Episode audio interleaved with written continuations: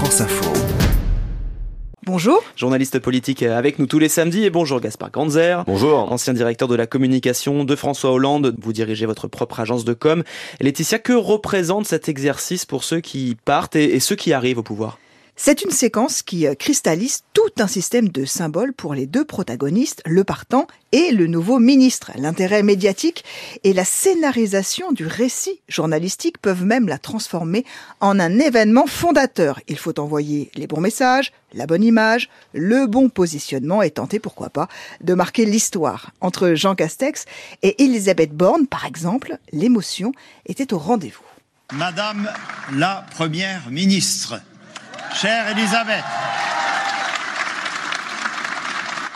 mes chers concitoyens, mesdames et messieurs, je suis, euh, chère Elisabeth, particulièrement heureux de t'accueillir ici. Alors, comme vous l'imaginez, je, je, suis évidemment très ému ce soir et je ne peux pas m'empêcher d'avoir une pensée pour la première femme qui a occupé ces fonctions, Edith Cresson. Et peut-être je voudrais euh, dédier cette nomination à toutes les petites filles en leur disant allez au bout de vos rêves. Gaspard Ganzer, quelle partition ont joué euh, les deux premiers ministres? Pouvez-vous nous résumer les intentions de communication de chacun? Bien sûr, il y a une intention sur la forme et une sur le fond. Euh, sur la forme, l'un comme l'autre avaient envie de montrer leur caractère.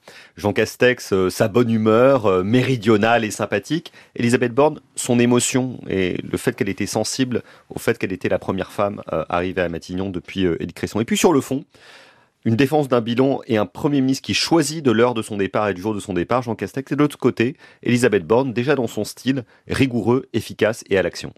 Et il y a toujours pour euh, celui qui part le désir, bien sûr, de marquer son passage. Hein. C'est la dernière occasion, parfois, euh, de laisser une trace dans l'histoire politique.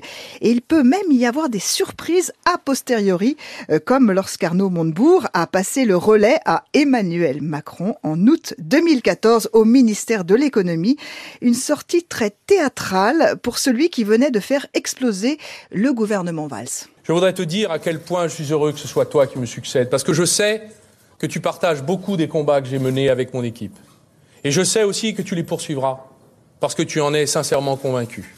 Je sais aussi que tu y mettras toute ta force, ton énergie et ton talent. Je sais donc que le testament holographe que je te lègue sera scrupuleusement respecté. Et c'est pour moi l'essentiel. Je n'ai fait que ce que je croyais devoir faire. Finalement, l'esprit du Made in France, je sais qu'il continuera à souffler sur Bercy. Ce matin-là, Arnaud Montebourg avait même déclaré Il faut savoir quitter la scène quand on ne sait plus jouer plus longtemps la comédie. Et il ne savait pas qu'il passait le relais au futur président euh, de la République. Gaspard Ganzer, comment euh, se prépare une passation de pouvoir? Racontez-nous comment euh, s'organise le travail en amont. Alors déjà, beaucoup reposent sur les services administratifs des différents euh, ministères qui ont l'habitude de voir passer et repasser les ministres. C'est d'ailleurs très douloureux pour les ministres eux-mêmes et leur entourage parce qu'ils voient les jours des passations des gens s'affairer comme si, une fois de plus, ils allaient devoir préparer un déménagement et qu'ils en avaient bien l'habitude. Et puis il y a les conseillers euh, qui essayent de rassembler très rapidement leurs affaires et surtout d'envoyer euh, le signal le plus fort à travers des applaudissements, des cris, des hurrahs pour dire à quel point ils sont contents soit du travail qui a été accompli, soit d'arriver sur place. Et pendant ce temps-là, on glisse quand même quelques CV euh, pour préparer l'avenir. Et est-ce qu'on prépare euh, avec son conseiller les mots, les phrases que l'on va dire pendant cette passation de pouvoir? Oui, bien sûr, sachant que c'est souvent le discours le plus personnel, tant pour le partant que pour l'arrivant, et que c'est un discours très court dans lequel on retiendra deux ou trois phrases, mais surtout une émotion, une ambiance générale.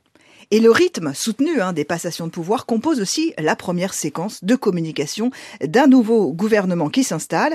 Euh, si chaque passation est unique, l'ensemble donne le ton et la couleur de l'exécutif. Pour Emmanuel Macron, c'est aussi l'occasion d'envoyer à la nation le premier chapitre de sa feuille de route et son premier message aux Français. Laetitia Krupa et Gaspard Ganzer, c'est tout comme le rendez-vous de décryptage de la communication politique à retrouver en podcast sur l'application France Info.